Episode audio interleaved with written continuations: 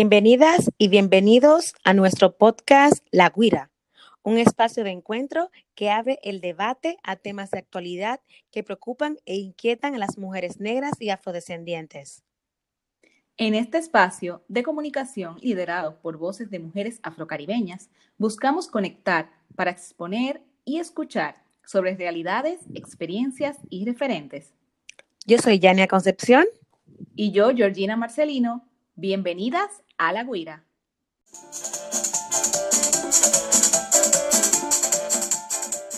Este es nuestro episodio número uno. Y el tema de hoy, afrofeminismo.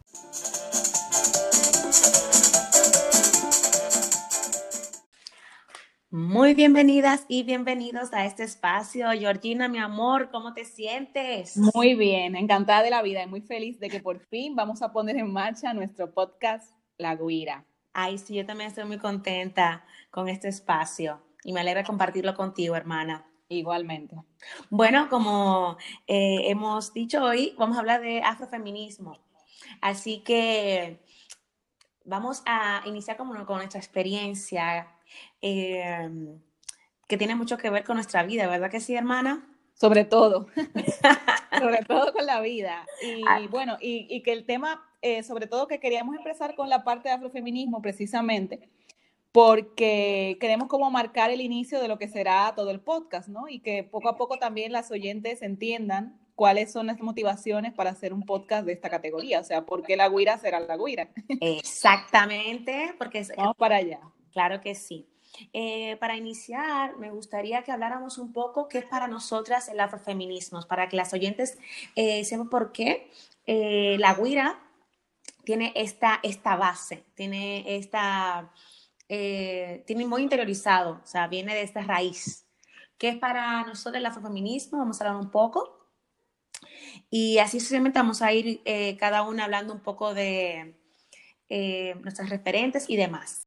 Bien, eh, el afrofeminismo, como saben, el feminismo negro, nace sobre todo por la necesidad que tenemos las mujeres negras de identificarnos también dentro de la corriente feminista, pues mm, muchas veces cuando se expone, se expone el feminismo al no tomar eh, en consideración la cuestión de la raza, entonces para nosotras el feminismo muchas veces se queda corto en el sentido de que no toma en consideración las experiencias particulares que nosotras tenemos, que las tenemos por ser mujeres negras y que son totalmente indivisibles del hecho de ser, de ser también mujeres.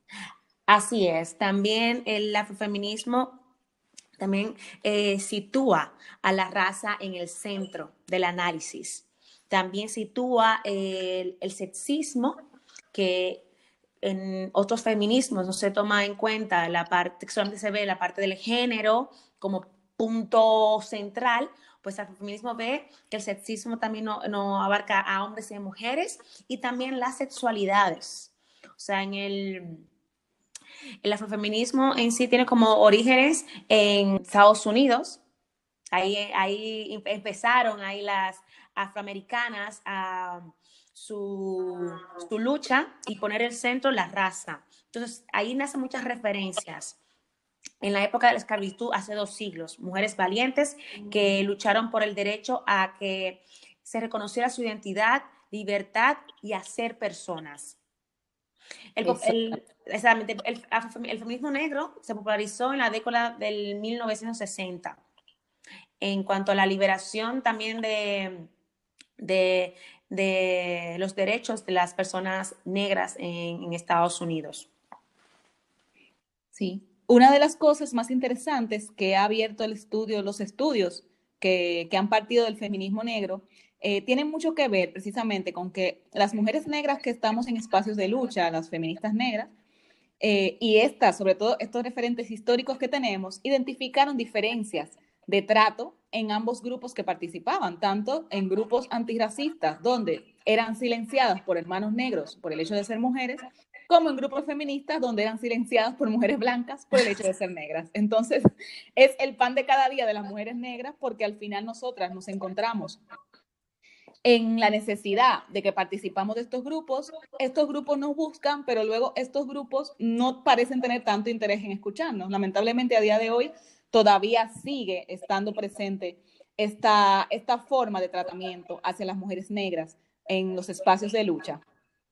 El afrofeminismo entonces marca desde la teoría, desde la academia, pero también y sobre todo desde las vivencias y las experiencias, cómo podemos nosotras como mujeres negras eh, hacer sentir nuestra voz, manifestar nuestros sentires en los espacios que participemos, no solamente espacios de lucha, sino también en lo que es la sociedad en general. Así es, hermana. Em, el, afrofeminismo eh, en torno, habla mucho en torno a la raza y señala que fueron las feministas negras a quienes, eh, como habla muchas de las referentes que vamos a mencionar más adelante, quienes como visionarias em, fueron las que revelaron, desvelaron la relación entre el racismo y el sexismo. Y el sexismo. Entonces, muchas veces las feministas blancas, en ese sentido, eran como los otros feminismos, que luego hablaremos de eso también, marca como ese, esa diferencia de por qué eh, las feministas negras, las mujeres negras, tienen otro estar, tienen otra presencia, de dónde eh, viene esta lucha por nuestra identidad, que no, no se tomaron en cuenta en otros feminismos y más el hegemónico blanco. Entonces, eh, para mí, hermana, es como, yo digo que el afrofeminismo fue como esa puerta que, se abrió eh, para conectarme con una parte de mí súper, súper bonita que no identificaba, ¿eh? Porque como todas, o por lo menos mi experiencia, fue como yo aprendí en República Dominicana a hablar sobre a ser feminista desde una visión hegemónica, blanca, occidental. Entonces, una vez ya te das cuenta de eso, de la historia, de dónde, de dónde viene, eh, qué es para una, que es en poder, es encarnarte, acuerparte de tus raíces, de saber que la raza, que te cruzan otras cosas. Como mujer racializada, como mujer afrodescendiente, y que hay luchas distintas. Entonces, eso fue como una puerta para mí de, decir, ok, me cruzan otras cosas, soy migrante también en este país, estamos en Madrid, y me gustaría que, que hablemos un poco de cuál fue la experiencia que nos hizo identificar con el feminismo. Por ejemplo, tú como hermana, ¿qué te hizo a ti eh, entrar a esta lucha, identificarte como feminista? Muy bien. Es que, es que según hablabas, he pensado en lo interesante que es lo que decías, porque lo que ha pasado con la mayoría de mujeres feministas racializadas es precisamente eso, que en principio han participado en el feminismo, ¿no? Y luego entonces eh, no se han llegado a sentir identificadas con todos los planteamientos y luego entonces empieza esa búsqueda de otros feminismos. En mi caso, es que mi caso es muy particular porque realmente yo no había participado, no llegué a participar de espacios feministas hegemónicos en realidad. La búsqueda eh, de feminismos coincidió bastante con el tema de raza desde el principio, puesto que es una búsqueda que, que tiene relativamente poco tiempo en comparación con el interés que yo puedo tener en participar de, de, de distintas cosas y de movimientos. Entonces, para mí lo más interesante y lo que hizo que yo me diera cuenta de que este era mi espacio, es que me sentía muy identificada con lo que decían, con lo que decían las referentes que vamos a mencionar a continuación y también con lo que planteaba el feminismo negro, porque es que la experiencia de la mujer negra realmente es, no diría que imposible, pero es bastante complicada de entender desde fuera de un cuerpo que no sea negro. O sea, a nosotras hay cosas que a otras eh, comunidades, espacios, les encajan y a nosotras siempre nos falta un punto, porque tenemos, tenemos unas particularidades muy distintas, porque ser una persona negra conlleva un peso, eh, un peso particular, socialmente hablando, que eso solo lo, eh, creo que todos lo sabemos por el tema racial, pero es que además el ser una mujer negra conlleva el, el, que se te presente en otras situaciones, incluso dentro de los propios espacios negros. Entonces, la vivencia de la mujer negra se convierte en algo muy particular otra cosa también es que, por ejemplo, la, y bueno, esa ha sido como mi experiencia en general, ¿no? El, el, yo encontrar un espacio con el que me puedo identificar de las cosas que realmente me pasan. O sea, un espacio donde la teoría que se dice, que dicen las feministas negras, lo que se comenta en los espacios negros, los que comentan otras hermanas, lo que hablamos entre nosotras, sí se corresponde con mi vivencia. Entonces, viene a rellenar, en mi caso rellenó ese vacío de, no sentirme identificada en, otros espacios. Y, bueno, sobre, lo, sobre el, aspecto general, también te quería comentar, hermana, que una de las claves, que el feminismo negro es una de las claves del nacimiento de algunos de los otros feminismos. Porque precisamente ese trabajo que hicieron las mujeres negras, eh, referentes históricos, para, para, llamar la atención sobre que no solamente era el género, sino que también era la raza, abrió puertas a que se fuesen desarrollando también otras teorías dentro de los feminismos. La raza y también la orientación sexual. Exactamente. Importante mencionar esa parte que en mi experiencia era eso, como yo me eh, comencé a entrar al feminismo desde una perspectiva hegemónica eh, blanca, pues todas mis referentes eran blancas y, hay que decir que el feminismo del que más se oye hablar está representado por mujeres que están comprometidas principalmente con la igualdad de género, Exactamente. que se tengan el mismo salario, eh, el reparto de tareas del hogar, la crianza entre mujeres y hombres que sean compartidas, eh, también la libertad del aborto, eh, hacer, a poder tener, por ejemplo, ser lesbiana, orientación sexual. Y sin embargo, esas eran mis luchas. Pero luego, al, migrar y venir aquí a España, me noto con otra realidad de que, ok, a mí solamente no me, no me cruza el hecho del género, tener el mismo salario, porque primero, eh, soy migrante, soy mujer racializada afrodescendiente. Cuando voy a, conseguir a buscar un trabajo, no me dan trabajo. O sea, que no puedo, no puedo luchar por el mismo salario que un hombre aquí. Segundo, que lo primero que se ve es el color de la piel o mi procedencia. ¿Entiendes? Que hay otras cosas que me que no solamente es el género. O sea, que comencé a darle importancia a la raza y decía, mm, me falta algo, en este feminismo me falta algo. Hay algo que, que ahora mismo me está cruzando y que no es el que lo que yo estoy viviendo. O yo hablan de una cosa y yo estoy sintiendo otra, en realidad es otra. Entonces, el feminismo negro el feminismo negro vino, eh, vino a eso, vino como a abrir esa, esa curiosidad en mí y en poner en el centro lo que tiene que ver eh, las luchas que enfrentamos las mujeres racializadas por la clase, por la raza y por la orientación sexual. ¿Ok? Entonces, tú dices, wow, wow, ok, esto es lo que estoy sintiendo que mi sexualidad, son sexualidades, cómo te ven el cuerpo, cómo transitas. Sobre todo. Es que ahí, ahí pasa una cosa muy interesante, que es que la experiencia migrante que hemos tenido también ha agregado unos nuevos puntos eh, de convergencia con los que nos encontramos más allá de una teoría feminista que sea simplificada, porque si bien es cierto, o sea, el cuerpo de la mujer negra tiene una lectura sexual que tú bien sabes, muy distinto al cuerpo de una mujer blanca, entonces no es lo mismo que, por ejemplo, que los hombres te, se, dirijan a ti. Y es verdad que tienes, eh, que tienes una, una, un uso como de objeto, que eso lo compartimos todas las mujeres en algún sentido, sobre todo en, en la forma en que se comunica el cuerpo de la mujer a través de los medios, en toda la presión que se ejerce sobre el tema de la belleza, de, de, los cuidados personales que están enfocados a la complacencia masculina, pero es que luego encima nosotras también tenemos que lidiar con la situación de que al ser cuerpos negros son cuerpos que no son considerados dentro de la misma esfera humana y que no solamente se nos, se nos utiliza, recibimos toda esta objetificación que recibimos como mujeres, sino que además recibimos esta visión de ser cuerpos que están a una disposición. O sea, los maltratos que se ejercen sobre nosotras en el ámbito sexual, que es del que estamos hablando, en todos, pero en el ámbito sexual también, son maltratos que están justificados a través de la idea histórica de que las mujeres negras estamos prestas a recibir ese, ese, ese tipo de maltratos de conformidad. Entonces, muchas veces también, ese es el tipo de cosas que nosotras necesitamos que un feminismo que hable por nosotras también abarque la lectura de unos cuerpos que son leídos completamente de otra manera. Exactamente. Yo ahora escuchándote, y, y esa fue como mi, el primer como choque que tuve, y me acuerdo como ahora que fui a una charla sobre sexualidades negras, eh, afrofeminista, y yo dije, uff, esto es lo que pasa con mi cuerpo ahora mismo, esta es la lectura que tengo. Y ahí fue como que me entró la curiosidad de investigar y ver, y dije, ok, es esto, esto es lo que me está cruzando, aparte de ser migrante. aparte desde afrodescendiente, cómo se lee mi cuerpo desde la sexualidad, o sea, cómo se lee.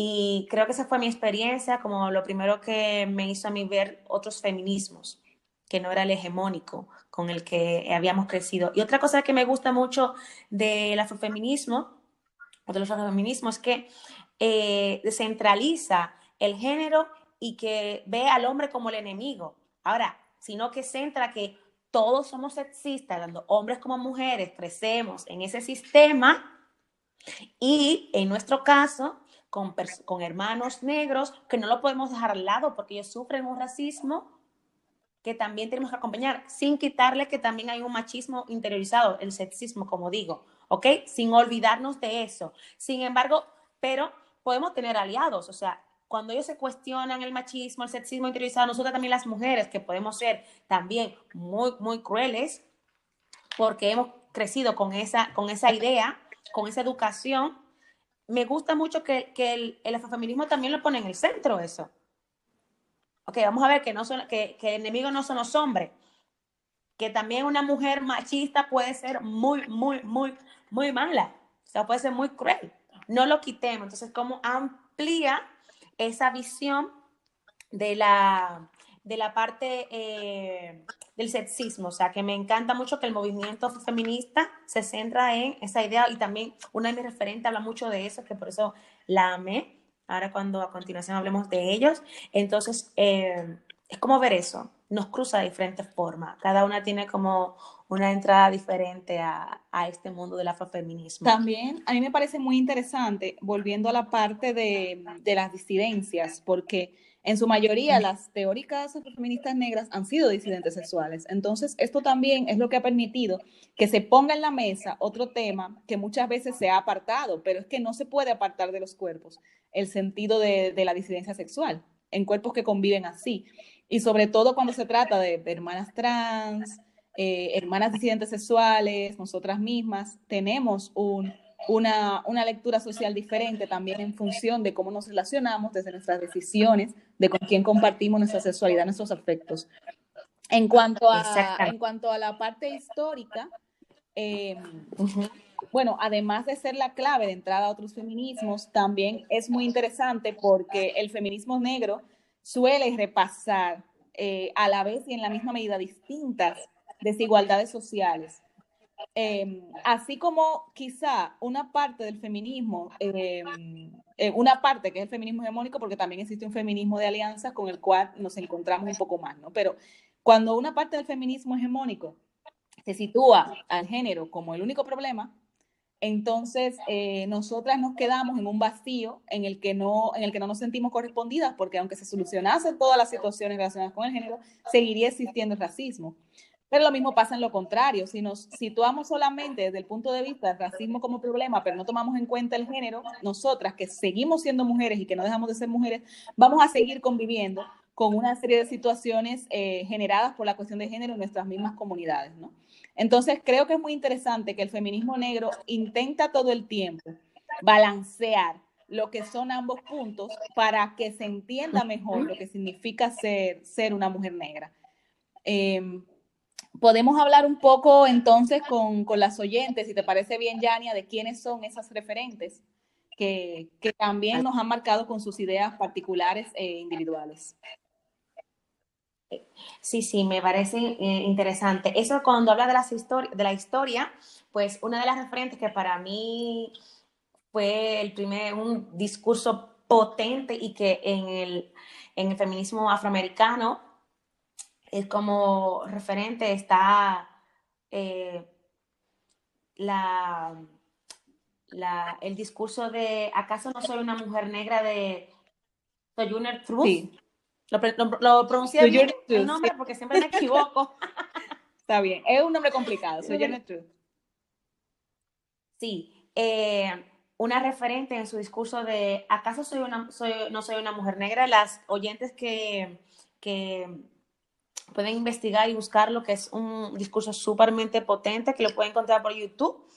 Eh, y para mí es como el escucharlo, fue abolicionista y feminista negra eh, en el 1797 y murió en el 1883. fue ese discurso como que marcó esa parte de soy negra, eh, he podido, acaso, eh, bueno, uno de, el, no me sabe ahora mismo el nombre de la, del, video, pero bueno, lo buscan a sí mismo. Eh, ¿Acaso no soy mujer negra? Ese, ese discurso para mí fue muy potente porque era como una realidad, una galleta sin mano, como diríamos en República Dominicana, de, ¿acaso por ser negra no soy mujer? Por ser esclava o, haber salido de la esclavitud, no soy mujer. ¿Qué te ti este discurso? A mí siempre me ha fascinado. De hecho, yo siempre que me corresponde hablar de, afrofeminismo o de interseccionalidad o de feminismo en general, siempre menciono a, a Sojourner Truth, porque es que lo que ella hizo cuando dijo, ¿acaso yo no soy una mujer?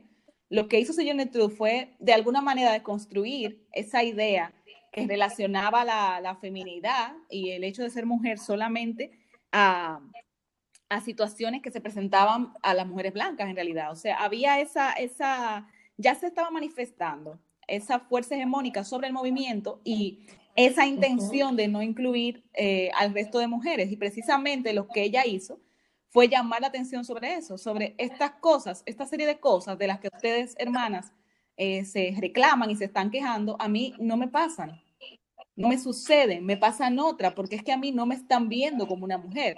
Y la realidad es que en el mismo discurso ella ponía varios ejemplos del trato que recibía por parte de los hombres y explicaba, es que este trato no es el mismo que recibes tú. Esto está a otro nivel, porque es que conmigo ellos no son condescendientes, eh, no son paternalistas, es que ni siquiera me ven. Eh, yo no, no soy ni siquiera una mujer en ese sentido, pero sí lo soy. Entonces, ¿por qué, este, ¿por qué esta situación? Que de hecho el discurso fue en concreto en la Convención de los Derechos de las Mujeres de Ohio. Y fue en 1851, o sea, y a, esa, a ese momento ya Sojourner Truth expresaba con bastante claridad eh, que la defensa de los derechos humanos debe incluir necesariamente la cuestión de raza. Y de hecho, eh, una cosa que poca gente sabe es que ella no se acercaba a los espacios. Ella era una ex esclava que no se acercaba a los espacios feministas hablando directamente de antirracismo. Ella iba como feminista, pero iba como feminista recordando es que yo también soy una mujer feminista, yo también soy mujer. Claro.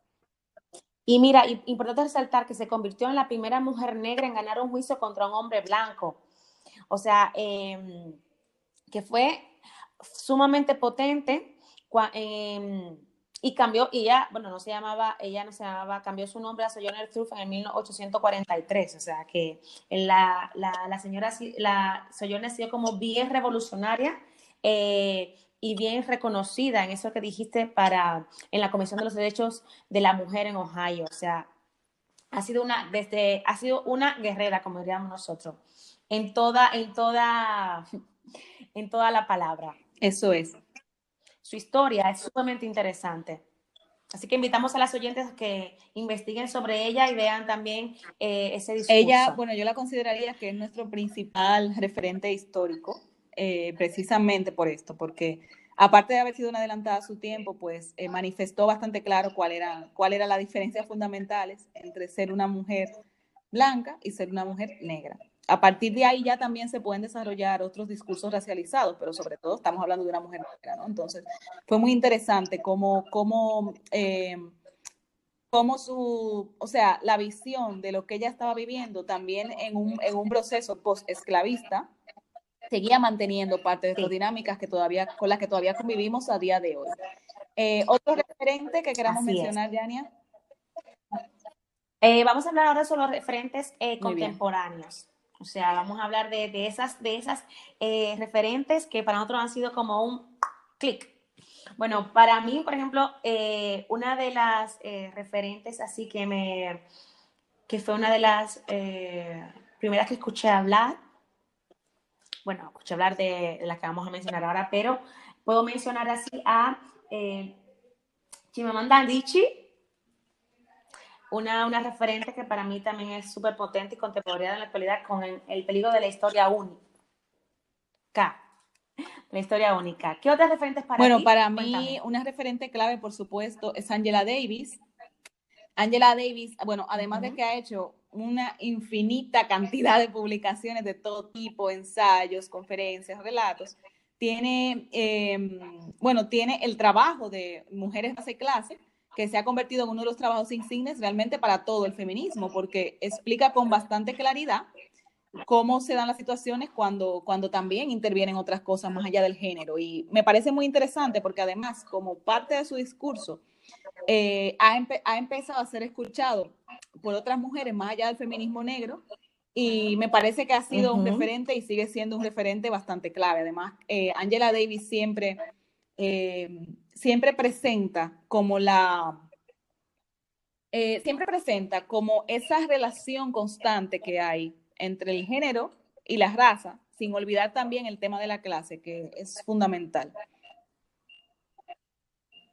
Sí, por ejemplo, cuando mencionaba a Chimamanda Adichie con la, eh, el peligro de la historia única, que tiene que ver con la Tech Talk, ahí fue que ella fue la como la una de sus eh, discursos más populares, em, que habla eso, de las que las historias importan. Ella es una, una autora eh, feminista de Nigeria, que vive actualmente en Estados Unidos, y habla de eso. Lo que más me encantó de este, de este libro, por ejemplo, las historias que sean, que como al tú contar una historia única, eh, borras, borras todo, todo lo demás, todo lo que las, lo que pueda, eh, de, borra la humanización de las personas, por ejemplo, hablando sobre eh, en ese sentido sobre África, la idea que se tiene de África, que solamente se tiene una sola historia de África, que es la África pobre, la África que hay que ayudar, y se quita todo lo que tiene que ver su riqueza, tanto cultural como sus progresos, como los, los referentes que hay. Eh, entonces, eh, ¿qué es importante?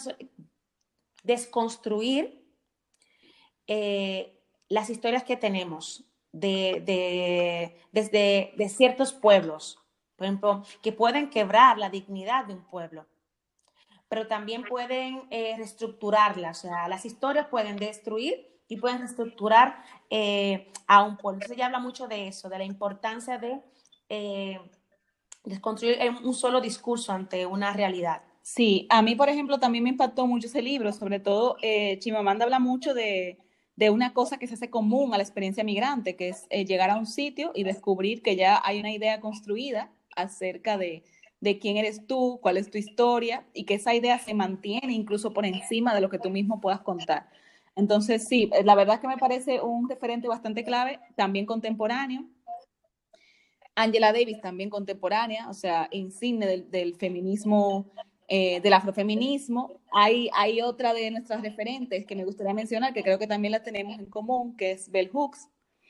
Em, nuestras oyentes, si, si, no la han leído todavía, es, es, es la verdad es que es un, un indispensable de, del afrofeminismo y del feminismo en general. Bell Hooks presenta uno de sus trabajos que es El feminismo no es para todo el mundo, y expone aquí eh, distintas ideas precisamente relacionadas con cómo las mujeres negras se van integrando a distintos espacios y cómo siempre tiene que haber una perspectiva feminista en todos los espacios y que dicha perspectiva parta también de tomar en cuenta la relación con las razas. Entonces, para mí, es, por, lo menos Bell Hooks, eh, me pasa con ella, que cuando yo la leo me siento muy, muy identificada, porque ella parte de ser, eh, de ser clara, de tomar en cuenta las perspectivas feministas eh, decolonizadas y de analizar la cuestión de género, em, lo analiza junto a la cuestión de raza como, como la cuestión indisoluble que es. O sea, me, fascina sobre todo esa claridad que tiene ella para, para expresar cómo nosotras nos vemos eh, precisamente como mujeres negras en, justo en el, en el centro de, distintas situaciones que nos vienen por, pues, por todos los, rangos posibles. Y también, eh, también Disidente hace muchas referencias a, lo que ha sido la participación de las mujeres disidentes en, la historia y la construcción del feminismo contemporáneo y cómo en esto las mujeres negras Así es, me encanta Bell Hooks. Otra, otra referente para mí que en cuanto al género fue como desmontarme toda la idea occidental de lo que es el género. Fue eh, Oyewumi, que es una, eh, es de Nigeria, una catedrática, profesora en, la universidad en Estados Unidos, y eh, en su libro Una perspectiva africana, la, la invención de las mujeres, una perspectiva africana sobre los discursos occidentales del género. Aquí Oyewumi eh, es desafiante y fascinante. Es para mí una lectura obligatoria para eh, desconstruir el discurso de género impuesta por la colonización. O sea, para mí es como un libro que debe leer una feminista descolonial para desconstruir la idea de género implantada por Occidente en la época de la colonización. Ella específicamente habla aquí sobre la comunidad Oyo, eh, de eh, donde ella habla que Yoruba, donde ella habla que el género fue, eh, fue impuesto, o sea, antes nuestras comodidades no existía hombre-mujer, no existía esa, se vivía desde otro lugar, y también habla ahí de las sexualidades, a mí me impactó eso porque es como, a ver, nuestros dioses, nuestras diosas, nuestras ancestras no, no tenían un sexo, fue reconstruido, fue eh, impuesto por la colonización. Entonces, para mí como muy, muy importante hablar sobre esto, porque para mujeres afrofeministas o las feministas coloniales, desconstruir esa idea de, de género hombre-mujer, esa dualidad es fundamental. Y uniéndolo con lo que dice sobre Bell Hoops, que también habla sobre eso, Audre Lorde, que para mí es una referente eh, magnífica, eh, desafiante, poeta, escritora, que habla también sobre, mucho marca lo que es la disidencia sexual y cómo le atraviesan a, los cuerpos disidentes eh, y plantea la erótica desde otro lugar, desde el gozo, desde la sexualidad, las sexualidades de otro lugar. Entonces son como, para mí esas referencias son como una, un cuestionamiento a la idea de, que, de lo que tenemos, de lo que es la sexualidad, de lo que es ser mujer, ser hombre, eh, poniéndolo en, duda, de hay que cuestionarlo, y cómo abrir eh, otra puerta a, realmente cómo se nos ha educado en torno a la sexualidad y en torno a lo que tenemos que desear. Muy, muy interesante. En realidad se ha dado una convergencia bastante, eh, bastante clave a partir de lo que han hecho las mujeres, de lo que hemos trabajado mujeres negras y racializadas eh, concretamente en el área del Caribe y de Centroamérica, precisamente porque se, ha se han recuperado esas ideas eh, originales, originarias, acerca de la sexualidad, que tanto han sido pisoteadas por Occidente y que, sin embargo, se manifiestan a día de hoy en, lo que es la presencia de nuestros cuerpos en, la calle, ¿no? El, toda, todo ese, ese peso extra de las ideas en cuanto a, lo sexual, a la aceptación de los cuerpos, a la belleza y a todas esas temáticas que de alguna manera se han utilizado también para ejercer opresión sobre nosotras. Otra referente que a mí me gustaría mencionar, también reciente, es Aida Bueno Sarduy. Aida tiene un trabajo muy, muy interesante, eh, sobre todo en el plano de reexaminar las, el comportamiento de la parte de, del Caribe y parte de Sudamérica y llega a, pueblos, a regiones donde examina también la participación que han tenido las mujeres negras para levantar para levantar y mantener muchas de esas comunidades. Entonces, ella tiene un trabajo muy interesante que, que además eh, me hizo mucha gracia cuando la escuché, donde trabaja directamente con hombres negros y, y le eh, enfrenta a los hombres negros con la realidad de hasta qué punto han apoyado o no a las mujeres negras, que al final son quienes levantan la comunidad. me, se me hace muy interesante porque es una realidad latinoamericana, ¿no? De, de, de cómo muchas veces se separa, se separa esa parte de, de la lucha, donde yo también como hombre es reconocer a mi hermana a mi hermana negra y a, y a su trabajo. Entonces ella usa un, un, componente indisoluble para mí, que es que no lo hace a través de las parejas y las hermanas, sino que lo hace a través de las madres. Entonces me parece muy, muy interesante porque obliga a tener esa visión de quiénes son las que han levantado y han puesto el cuerpo para poner en marcha nuestras comunidades desde, desde nuestros pueblos originarios. Y creo que también eso se relaciona directamente con, con la visión que tienen también algunas que otras feministas que se desarrollan en la que quería retomar una frase que es de Bell Hooks, eh, en concreto el feminismo no es para todo el mundo, donde ella también hace un enfrentamiento, pero en esta ocasión invita al, al, enfrentamiento a las mujeres blancas. Entonces ella dice algo así, dice, todas las mujeres blancas de este país saben que su raza es una categoría privilegiada y por mucho que decidan reprimir o desmentir este hecho, no significa que lo desconozcan, simplemente lo están negando. Yo me siento muy, muy identificada con esto porque entiendo que la realidad es que muchas veces eh, se, se, se expone como un desconocimiento lo que en realidad es una negación de la situación, porque si yo niego situaciones, eh, mantengo privilegios, ¿no? Entonces, en este caso las mujeres blancas, pero bueno, podemos, podemos abrir un, un gran, un, podemos ampliar el espectro y encontraremos muchos casos distintos. Entonces, Yania, tendríamos, eh, de lo que hemos mencionado, sacaríamos entonces cuatro libros para recomendar. Tenemos eh, The Bell Hooks, El feminismo es para, toda, para todo el mundo, de Angela Davis. Tenemos Mujeres, Raza y Clase, de Chimamanda Adichie, El peligro de la historia única, y de Oyewumi, la invención de las mujeres, una perspectiva africana sobre los discursos Perfecto. occidentales. Bueno, esperamos que género. todas nuestras oyentes, eh, las que no hayan leído todavía estos libros, estos son nuestros cuatro principales de cabecera aquí en La Guira.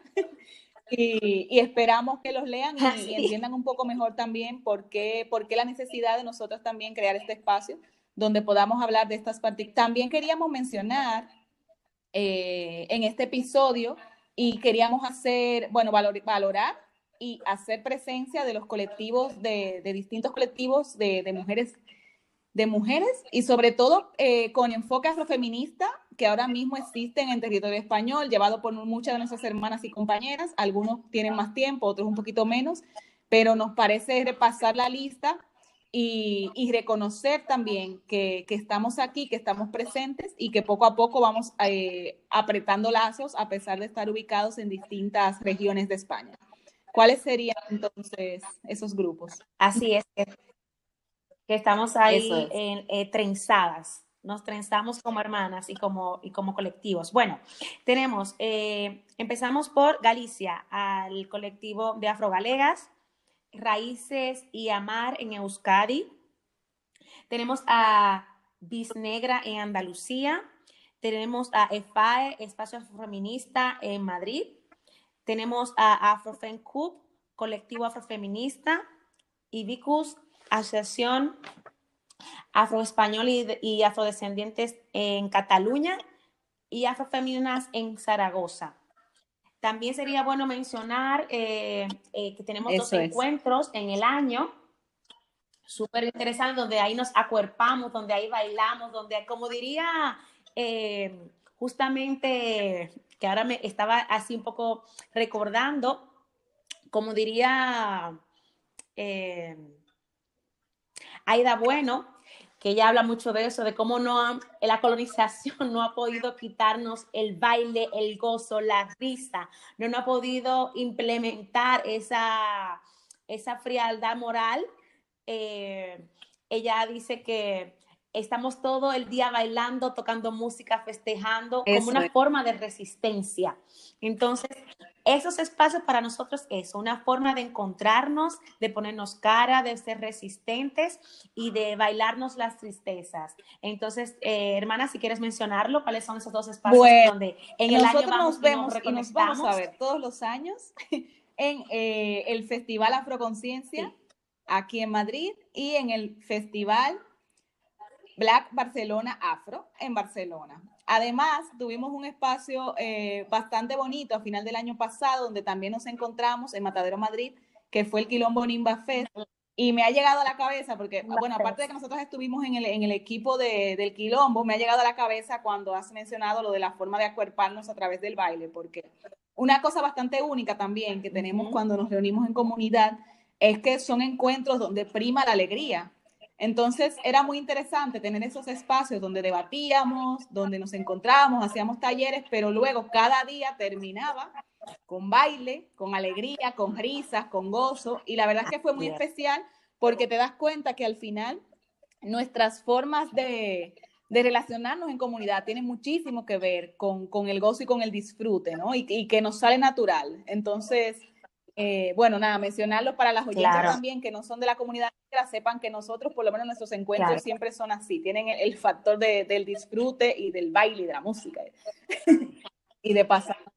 Exactamente, y eso es como una forma de, de reivindicarlo de reivindicarnos y de hacernos presentes, porque también hay que mencionarlo, ha sido una de las críticas a nuestra cultura afrodescendiente y a nuestra forma de expresar la alegría. Entonces, como una forma de reivindicar y es todos los días que bailamos, tocamos, festejamos en un sistema, como dije anteriormente, que nos hubiera querido amargados y, la bulla, como decimos República, la bulla, como bulloso, escandaloso. ¿Quién llegó? La dominicana, güey. O sea, Pero es que eso. mismo, por eso. Y por eso este, por espacio, eso este espacio se llama, la, guira. Y, y, de ahí nos viene, porque nosotras también hemos estado hablando bastante antes de iniciar el espacio y que nos interesa mantener, o sea, mantener el, el enlace didáctico eh, hasta cierto punto para nuestras hermanas, ojo en el énfasis, mantener el espacio es eh, la, la, la parte de comunicación y la parte experiencial, pero sin olvidar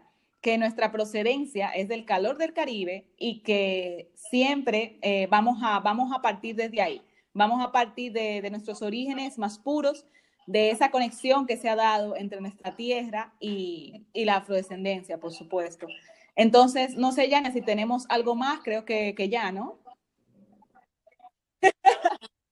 Sí, creo que ya esto era todo por este episodio. Estoy muy contenta de haber iniciado este espacio eh, con este tema y así como la Guira y nuestra afro, eh, somos afrocaribeñas y sigue ese, ese, calor caribeño dentro de nosotros, pues eso es. Yo también muy feliz, me alegro de compartir contigo como siempre.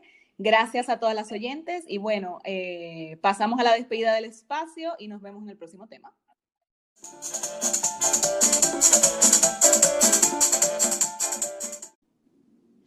Gracias por acompañarnos. Esperamos que este tema haya sido de tu interés y agradecemos haber compartido esta experiencia junto a ti.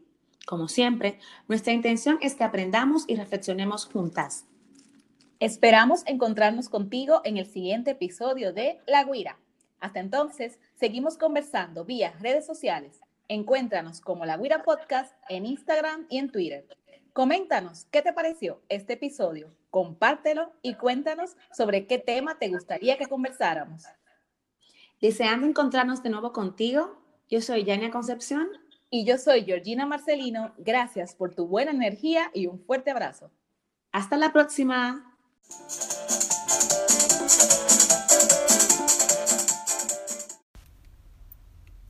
Este es nuestro episodio número 2. El tema de hoy Crisis laboral, comunidades racializadas y cajas de resistencia.